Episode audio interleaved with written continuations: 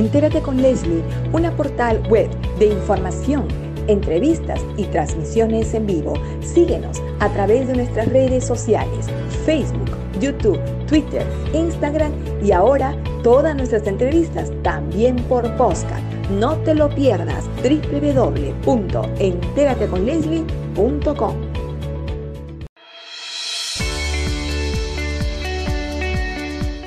Regresamos a Entérate con Leslie.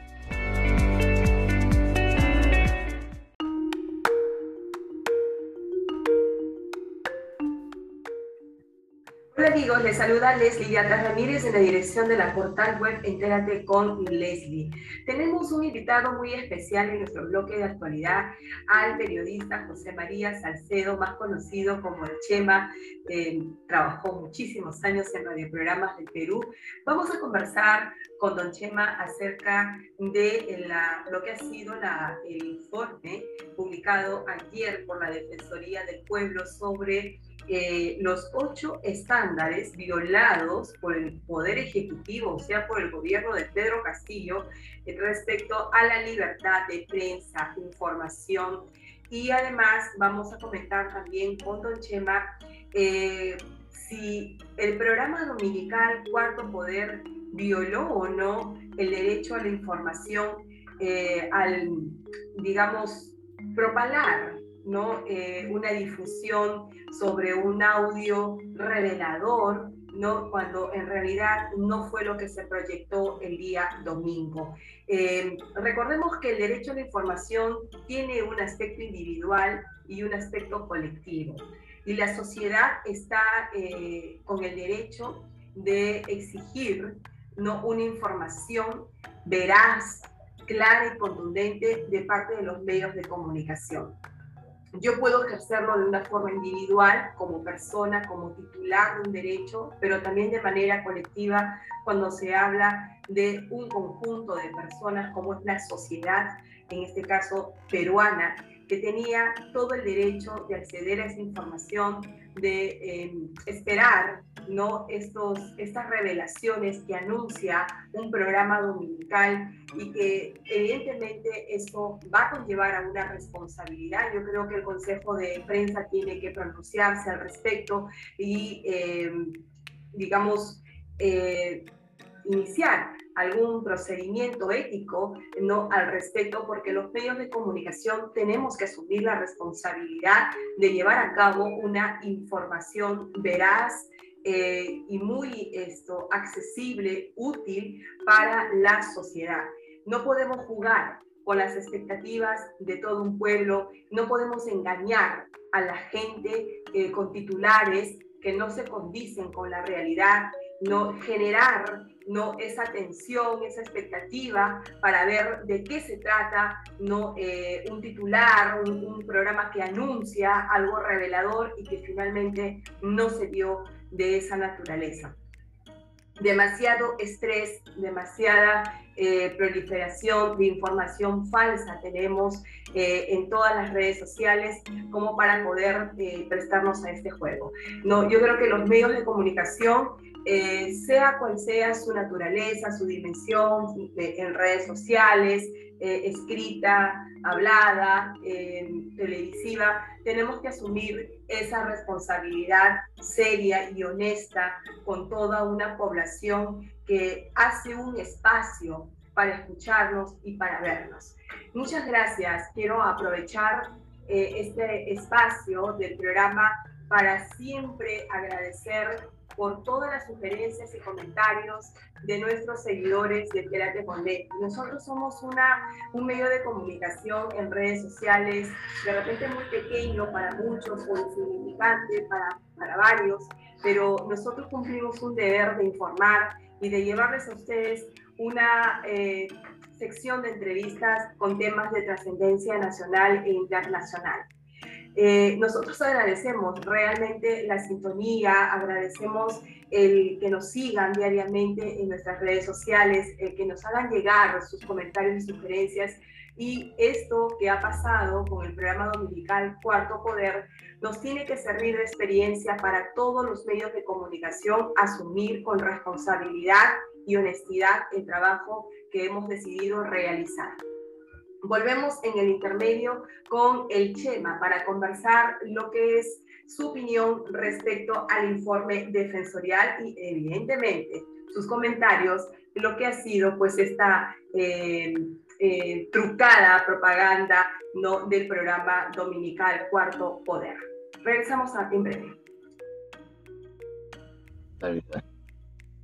Bien amigos, volvemos al bloque de actualidad y tenemos a nuestro distinguido invitado de esta tarde, al reconocido periodista en el Perú, don José María Salcedo, más conocido como El Chema, un periodista de trayectoria en radio, en radio programas, eh, que trabajó en radio programas, ahora está en otro medio de comunicación. Don Chema, muy buenas tardes, muchísimas gracias. ¿cómo te va? ¿Qué tal?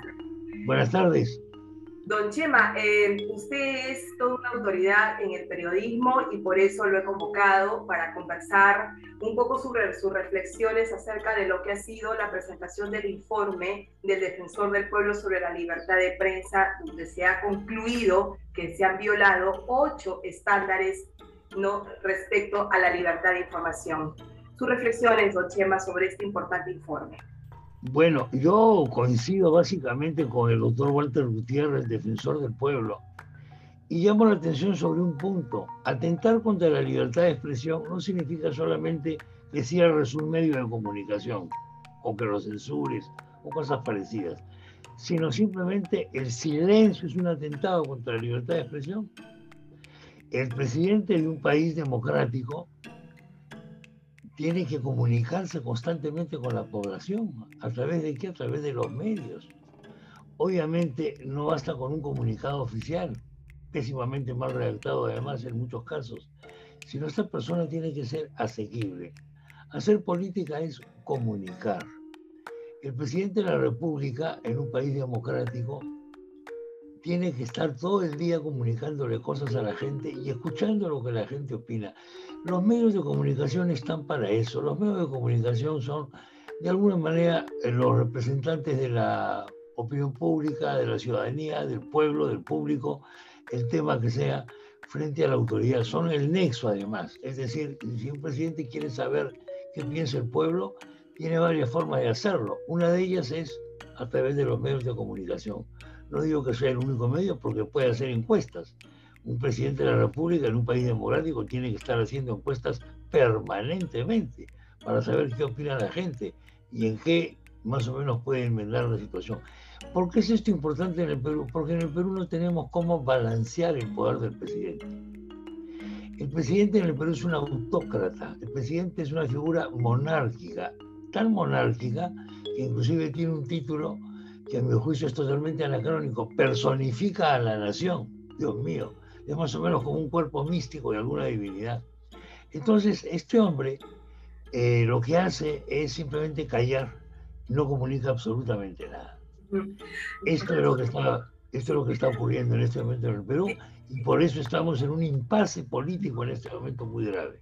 Muy grave. Concuerdo totalmente con usted, don Gemma, y quería hacerle la siguiente pregunta eh, sobre lo mismo. Eh, en esto, después vamos a hablar un poco sobre su opinión de lo que ha sido realmente esta trucada difusión del programa dominical Cuarto Poder y, si esto realmente eh, amerita o no una sanción del Consejo de Prensa desde el punto de vista ético ¿no? a este medio de comunicación. Pero tomando el audio que se difundió en este programa dominical, se ve que esto, uno de los interlocutores del señor Castillo, eh, revela de que él es una persona que está resentida con, los medios de comunicación. Es cierto que lo hemos tratado mal en los medios. O, es esa la actitud, don Chema, por la cual eh, genera todo este menosprecio a la prensa, o es en razón ¿no? a la ideología a la que pertenece, que es la no creencia en, en la pluralidad de medios, sino en medios que solamente van a, decir lo que él quiere que se diga. Bueno, sobre lo último, yo no creo, la verdad que él tenga una ideología, te digo con toda sinceridad, yo creo que él es un personaje que responde a un intento de arribismo social a través de la política, que se ha encontrado con la presidencia que ha sido un dirigente sindical de menor cuantía, pero que para perjudicar al SUTEP ciertos medios le dieron relevancia y ciertos políticos también, sin saber el monstruo que estaban creando. Este hombre creo que no tiene ideología. Lo que tiene sí es una serie de resentimientos y fobias. Una de esas fobias es la fobia a la prensa. ¿Por qué tiene fobia a la prensa? Porque él de alguna manera es consciente de sus propias limitaciones.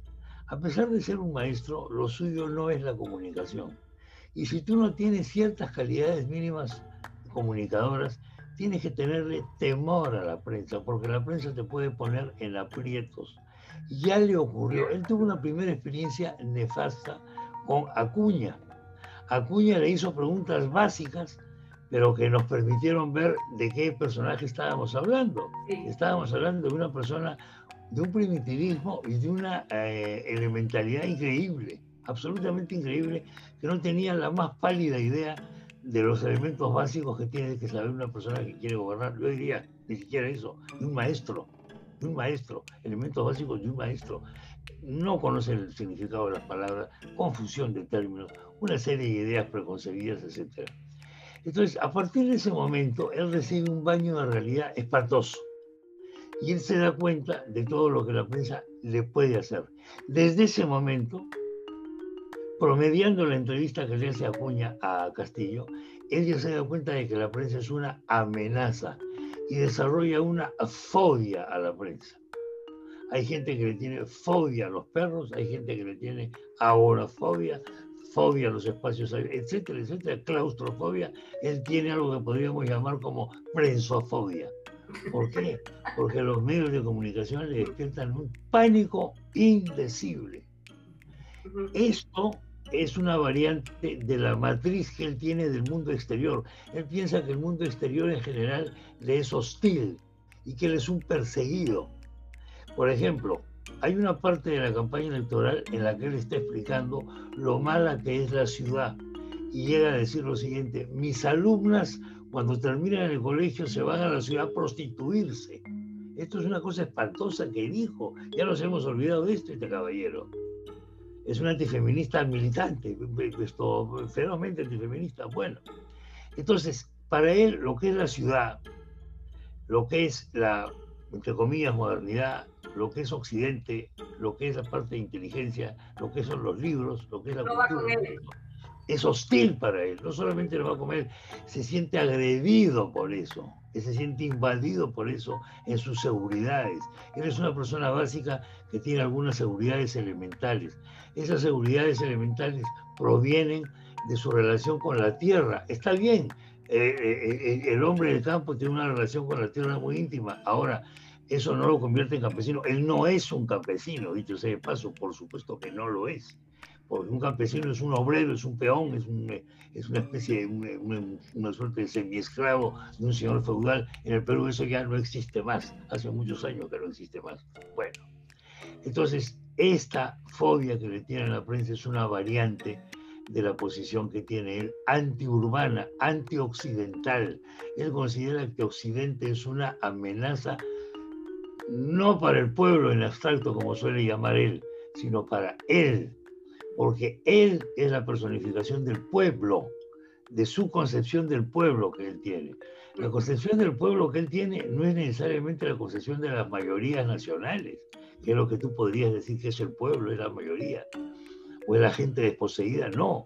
El pueblo es su tribu personal, su familia y algo más que su familia, su clan eh, eh, el, Perú está organizado en clanes, no está organizado en partidos políticos. Los partidos políticos son un señuelo, una fachada, nada más.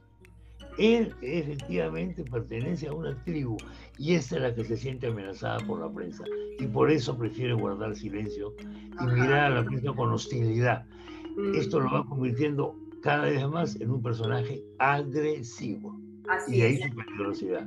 Don Chema, también hemos visto, eh, eh, usted ha descrito tal cual el perfil de la persona que, lamentablemente nos está gobernando actualmente en el Perú, pero vamos también al hecho de los por ejemplo, del ex premier, ¿no? Eh, el señor Guido Bellido, que también ha sido materia de análisis en el informe de la Defensoría, ¿no? Eh, por un lado vemos a un presidente que le tiene fobia a la prensa, que tiene una actitud hostil y de ahí su, su forma agresiva, ¿no?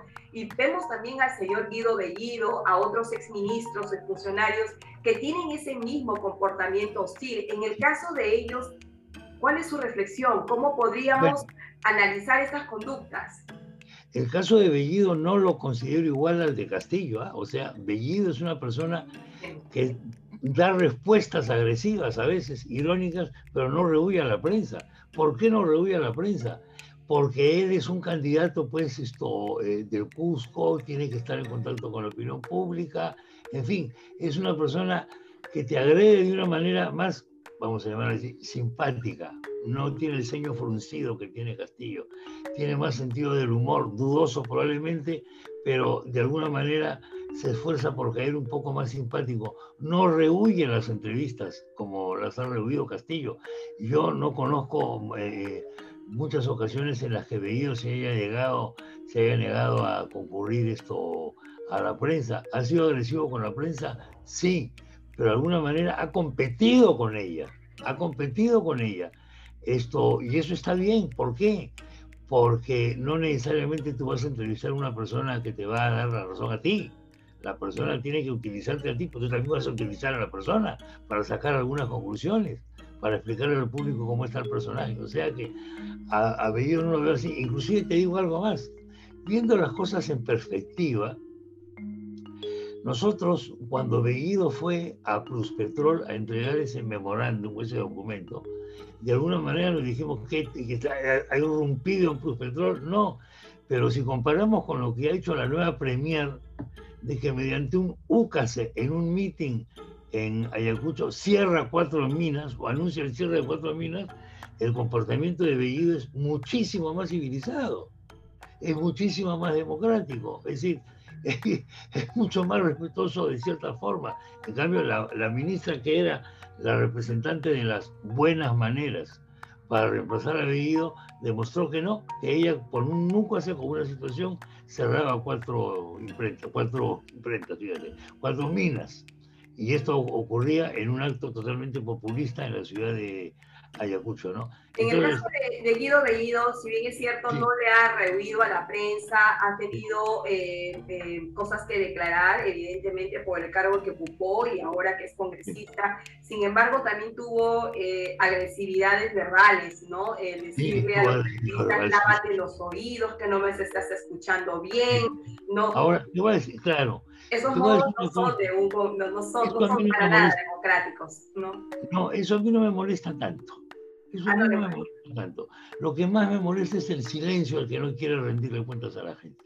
Mm. Yo prefiero un tipo que me insulte a mí como periodista, que me diga que soy un tarado, que soy un imbécil, pero que no rehuya la responsabilidad que tiene de declarar a una persona muy correcta, entre comillas, pero que se calla la boca y que dice, me reservo mi opinión, voy a analizar, voy a analizar, que se investigue, veremos qué pasa, eso no. Prefiero el expediente Bellido.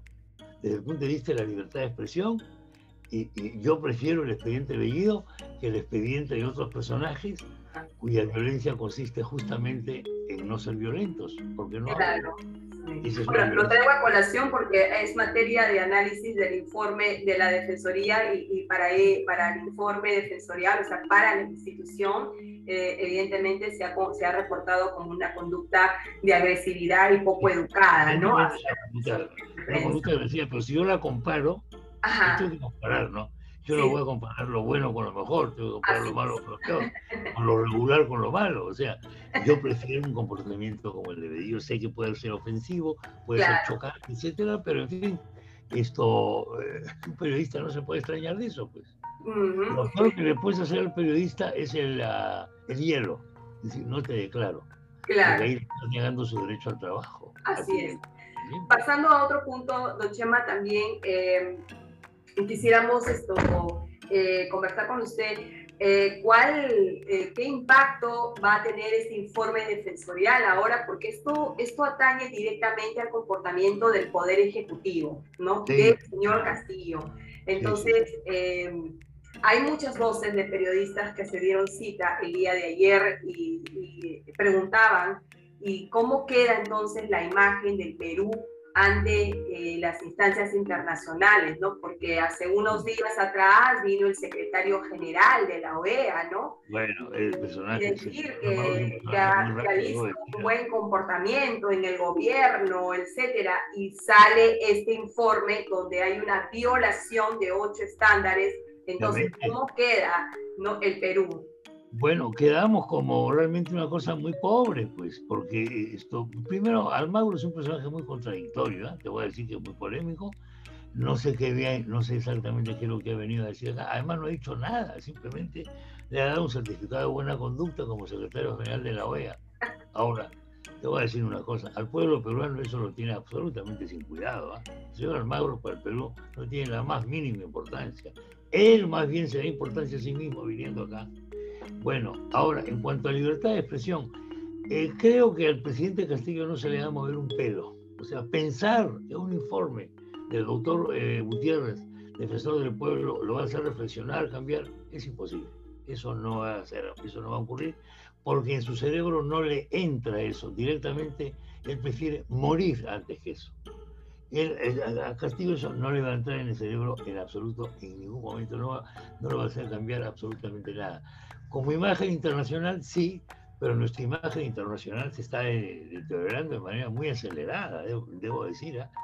Y la imagen del presidente ante la opinión pública, lo mismo, muy rápido, a partir de las encuestas. De manera que esto no va a ser pues una raya más al tigre, no, no va a ser una cosa tan... Eh, eh, pensar que el presidente se va a conmover por esto o que determinado ministro va a reflexionar esto. No, la libertad de prensa para, para él y para otras personas es algo, es un saludo a la bandera, es una, es una declaración en realidad, es una declaración.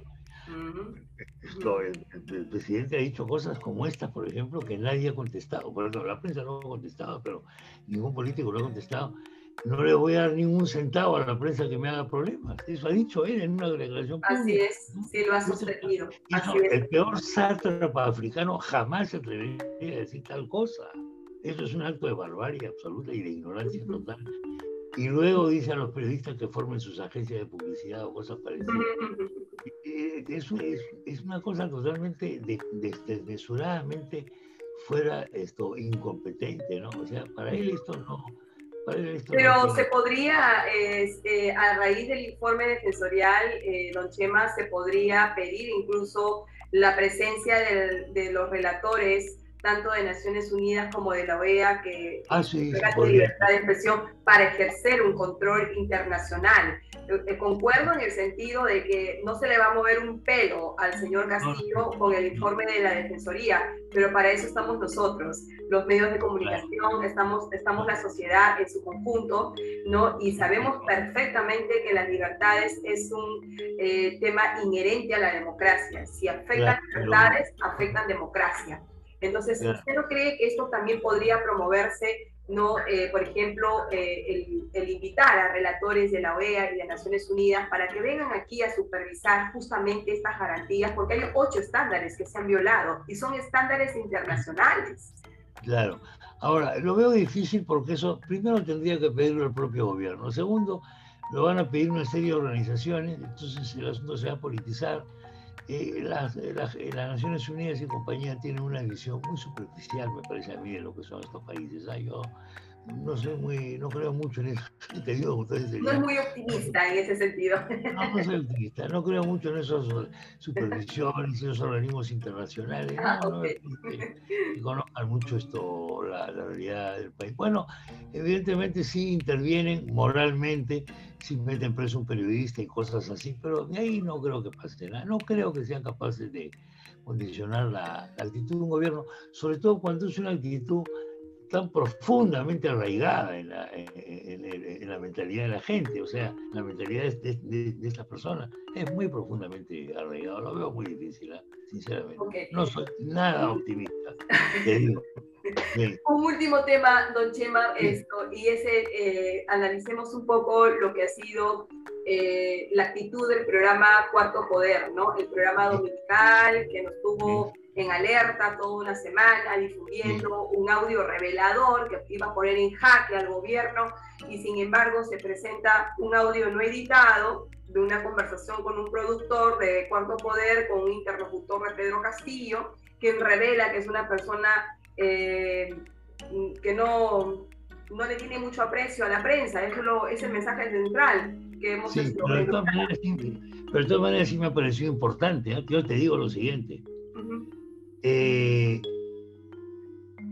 en ese programa ha aparecido la trayectoria de este caballero cuyo nombre siempre me, siempre me olvido. El que fue acusado. No, antes que Sánchez. Villaverde puede ser. Ya. ¿Semir Villaverde? No, no, no, no sé a qué, a, qué, a qué personaje se está refiriendo. Al primero que sale el domingo es este personaje que aparece cuando joven, cuando lo expulsan de la Fuerza Aérea. Y después toda su trayectoria. Ah, sí. Este, este personaje, yo sinceramente conocía solo algunas pequeñas cosas. Este es un personaje con una influencia en el gobierno extraordinaria. Mm. Íntimo amigo de Pacheco. Entonces, para mí, esto es muchísimo más peligroso que cualquier actitud o cualquier declaración que pueda hacer el presidente. Este personaje nos tiene que explicar por qué este hombre tiene esa influencia poderosísima en el gobierno, con Pacheco y todo. Es un tipo cuyo currículum, o sea, no se puede dejar de lado. Yo no quiero que a la gente se le condene por su pasado, pero yo creo que también se conozca ese pasado y, nos, y, yo viví es un empresario de negocios muy exitoso. ¿Qué cosa es este hombre para mí? ¿Y por qué me parece tan importante lo que hizo ese programa el domingo? mi impresión es que estamos asistiendo a la toma de poder, al, asalto al poder, por una clase eh, de, hombres de negocios, esto mercantilista, que tiene vínculos con el poder, que tiene influencias, que amañan licitaciones, etcétera, etcétera, etcétera, y que tiene personajes como este a la cabecera. Esto es lo que nos ha revelado el programa del otro día. Este asalto al poder que se está produciendo por esta nueva clase empresarial que tiene un pie en la delincuencia y tiene bandas armadas, porque este señor hoy día tiene una compañía de seguridad cuya guardia aparece en este, en este video que hacen ellos, en este spot de publicidad, en el que aparece al frente y atrás unos tipos de anteojos negros, ternos, corbatas, etcétera, un ejército paralelo, una especie de guardia de corps. Bueno, Don Chima, ¿y usted no cree que este, esta difusión que hizo el programa, que ha sido realmente repudiada en redes sociales y hasta ahora se comenta, de, haber anunciado eh, un audio, un programa tan revelador cuando en realidad no fue lo que se proyectó el domingo, ¿usted cree que atentó contra el derecho a la información de la sociedad? No, no, no, yo no, no. creo. Yo te digo sinceramente, de repente tú puedes criticar que han exagerado la publicidad del programa, puede ser que la hayan exagerado, Pero, pero una empresa de panetones también exagera la bondad de sus panetones, y yo no, por eso, yo no voy a decir que me ha estafado, yo no puedo decir eso. Y lo otro que ha revelado el programa es quién es este señor Sánchez. ¿Cómo es posible que este señor Sánchez le ofrezca al periodista que le hace las, eh, las entrevistas que le canjea titulares y una posible entrevista con el presidente a cambio de que no publique. Eso, esa revelación me parece tremenda. Si no hubiese sido por ese periodista, no nos hubiésemos enterado.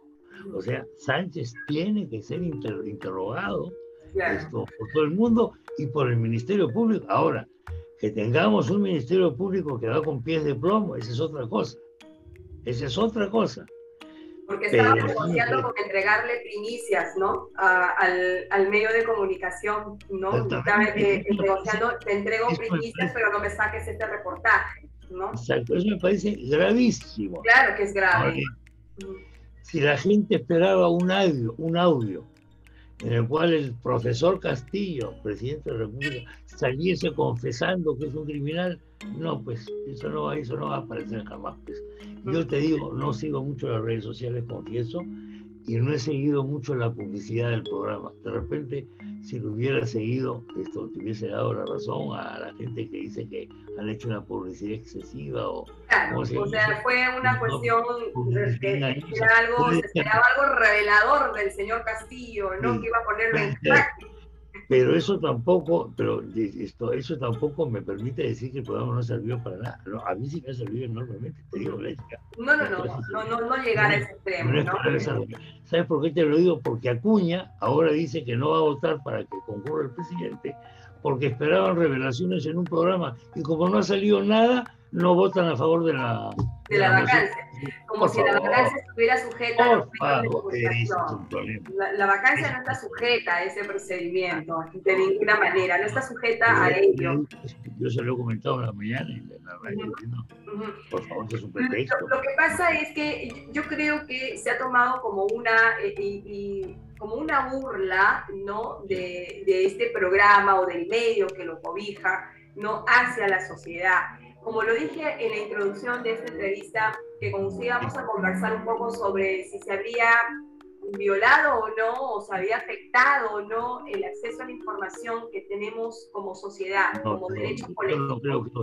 o sea, yo no creo que el canal haya ocultado información, ¿eh? perdóname.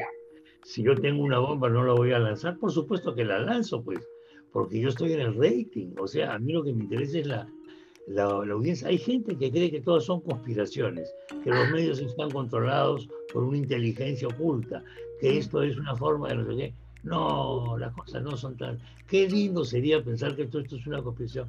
No es una conspiración, los medios están en un mercado. Como usted bien dice, se jugó mucho una difusión, se exageró demasiada una publicidad.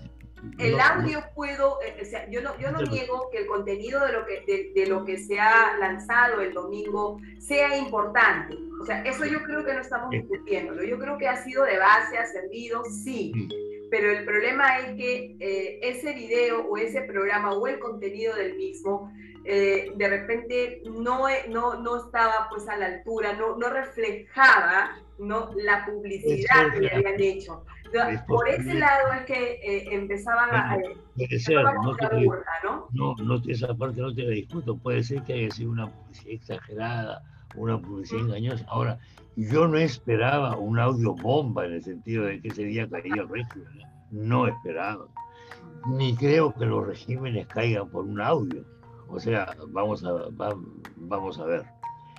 Esto, cuando se produce la difusión del audio Curi Montesinos, lo que venía ocurriendo ya era que el gobierno estaba en una situación de desgaste. El gobierno Fujimori, en su tercera reelección, en su tercera elección. Entonces había un ambiente abonado, había un ambiente sembrado. Pero el gobierno tampoco cayó al día siguiente de la difusión del audio Curi y Montesinos. Y nadie dice que no fue decisivo. Cayó después. Cayó después por una serie de situaciones, entre ellas que se divide la bancada del gobierno Fujimori, porque Montesinos forma la famosa célula del CIN. Por eso cae el gobierno. El audio, perdón, el video ayuda a eso. Ahora, eh, en el caso de, en el caso del programa que, que estamos viendo, pensar que de, de, la televisión, pensar que un audio o un video nos va a solucionar el problema porque sale en televisión, eso es ridículo, eso no funciona. Esto no funciona No es así. No es que yo, periodista fulano y tal, gracias a mi reportaje he destruido al sistema. No, las cosas no son tan simples. Por lo menos en mi experiencia que tengo yo no es así. Y es una experiencia muy valiosa que la ha compartido aquí con nosotros en Entera de con Estamos muy agradecidos, don Chema, por haber puesto de, su tiempo por estar con nosotros. Le agradecemos y estamos siempre en contacto. Muy buenas tardes. Adiós, hasta luego. Chao.